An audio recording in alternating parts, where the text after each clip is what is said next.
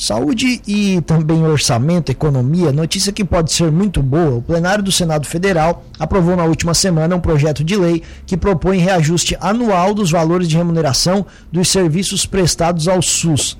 A tão falada tabela SUS que não tem reajuste de jeito nenhum. A gente conversa sobre esse assunto com a presidente da FEOS, que é a Federação das Santas Casas, Hospitais e Entidades Filantrópicas do Estado de Santa Catarina, a irmã Neuza Lúcio Luiz. Bom dia, seja bem-vinda aqui, irmã Neuza, tudo bem? Olá, bom dia, tudo bem? É, Tiago, né? Isso, é, é Tiago, exatamente. Tá bem, Tiago, então tudo bem, sim.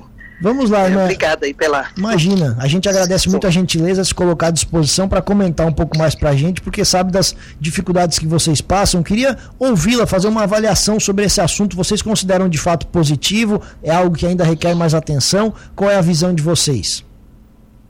Então, a gente né, tem trabalhado já intensamente junto com a CMB, que é a Confederação das Misericórdias do Brasil, e, e através também do deputado Antônio Brito, né, que é da Bahia, ele que já foi também presidente da, da Federação da, das Santas Casas, lá da, da Bahia, então, e também da, da Confederação, né, a nível de Brasil, e então ele entende muito bem essa realidade né, pela qual passam os hospitais eh, filantrópicos do país.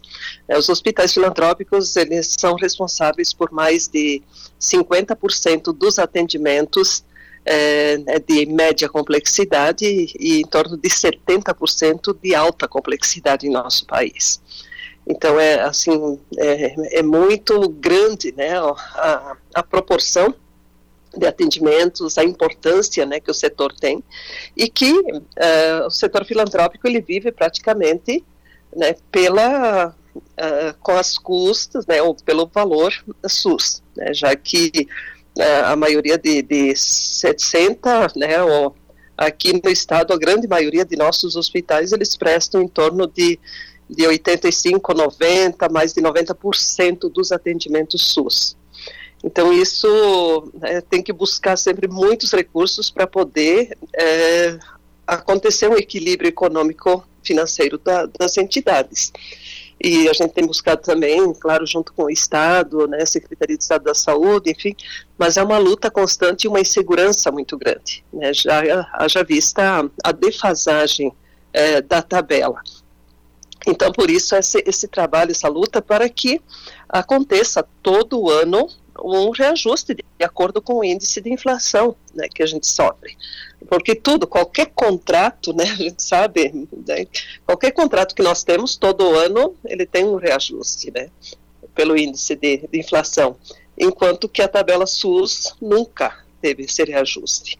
Então é, é uma luta justa, né, a gente avalia assim muito positivo, uh, agora assim a né, essa consciência de nós, uh, os deputados aí da, da, Câmara dos Deputados e agora também a aprovação no Senado e estamos ansiosamente aguardando a sanção uh, do presidente que acreditamos que até uh, ele tem até dia 28 agora de dezembro para eh, sancionar esse, esse projeto de lei.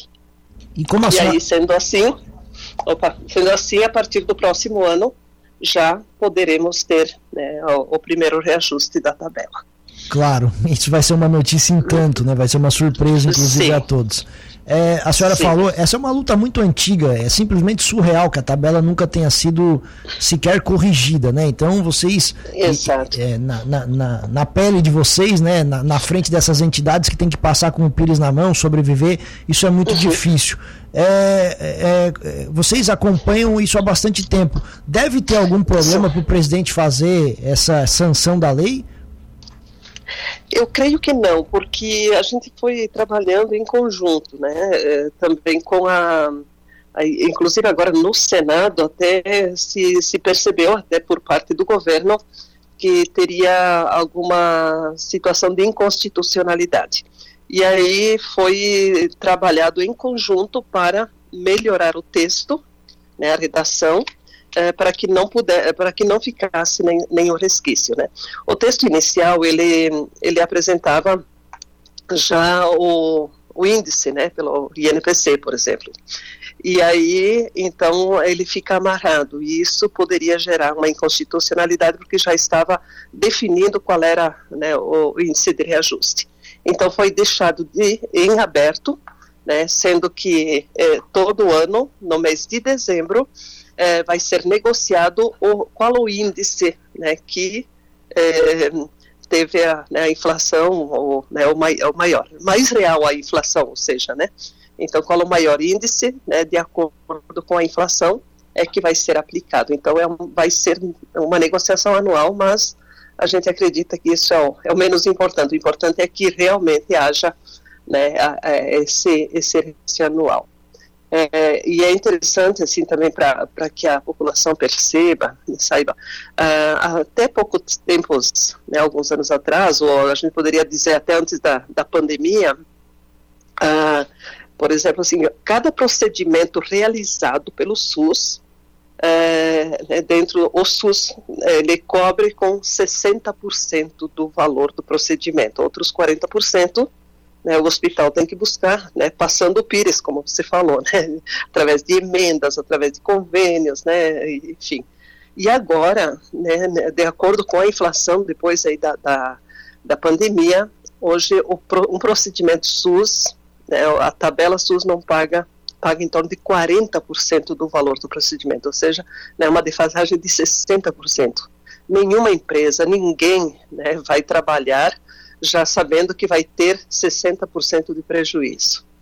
Né, mas a gente faz pela missão, né, pela vida das pessoas, por toda né, a, a, a, gente tem a, a, vida acima de tudo e aí as entidades hospitalares depois têm que buscar, né, tem que trabalhar muito para conseguir pelo menos ter esse equilíbrio.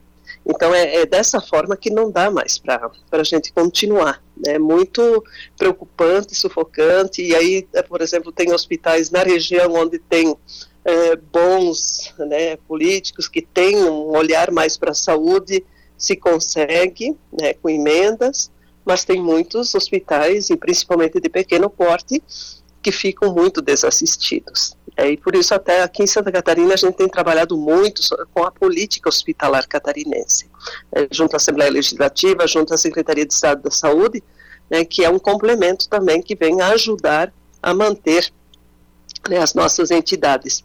Porém, também é, é, um trabalho que a gente teria que tá, estar assim agregando acima da tabela para melhorar as estruturas, para prestar um melhor atendimento e não apenas para cobrir uma defasagem que nós temos. Né? Então essa é a, é a, realidade um pouco né, dentro do contexto que a gente está vivendo. Claro, eu até iria lhe perguntar sobre essa situação que a senhora falou no, no, no começo da resposta, sobre ah, os, os, parlamentares acabaram acolhe, é, acolhendo a emenda né, que remove uma referência Sim. de índice. E, e, a senhora entende isso como não sendo um problema? Isso não traz de fato uma insegurança de que pode ser qualquer tipo de reajuste e ele possa ser ínfimo? Não, mas aí é, aí é o que diz é que é o, é o, o maior índice, né? Ah, então talvez perfeito. isso pode ter até ter uma vantagem, né? De acordo com as, né? Com a né, o, o, o, índice aí que vai ser é, buscado, né?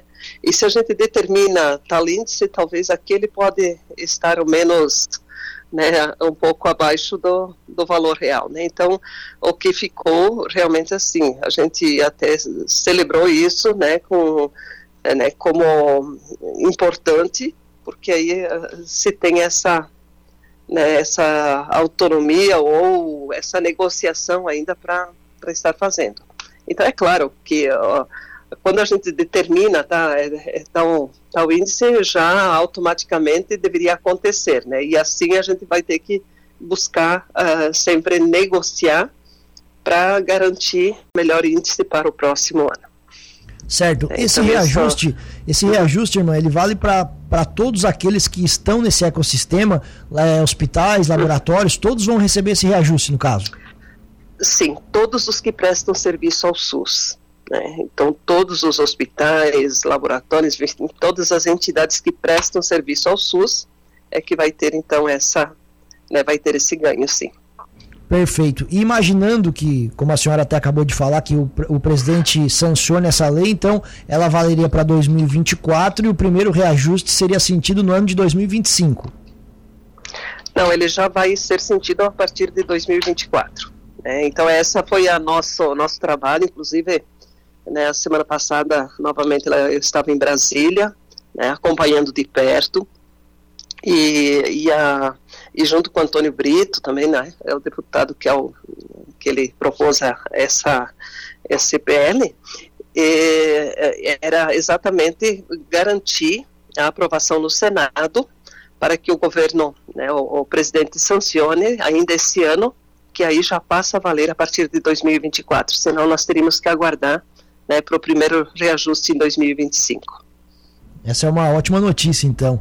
Sim, é excelente, sim. Uma, uhum. outra, uma outra questão, irmãs, eu sei que não é uma pergunta tão fácil, mas assim, é, é por que demorar tanto para ter esse primeiro reajuste na tabela SUS? Obviamente, se ele acontecer, a senhora que está envolvida, acompanhando toda essa negociação, to, é, todo esse, é, é, é, esse contexto, né? Por que tanto tempo para demorar a tomar uma decisão tão óbvia?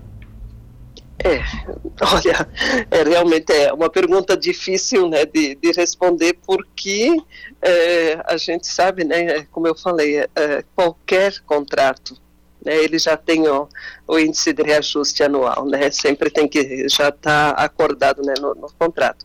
Mas é uma questão assim que veio vindo e as coisas foram ficando, né, ao longo desses anos, por mais que o setor né, hospitalar é, tenha sempre buscado e, e, e, conversado, né, enfim.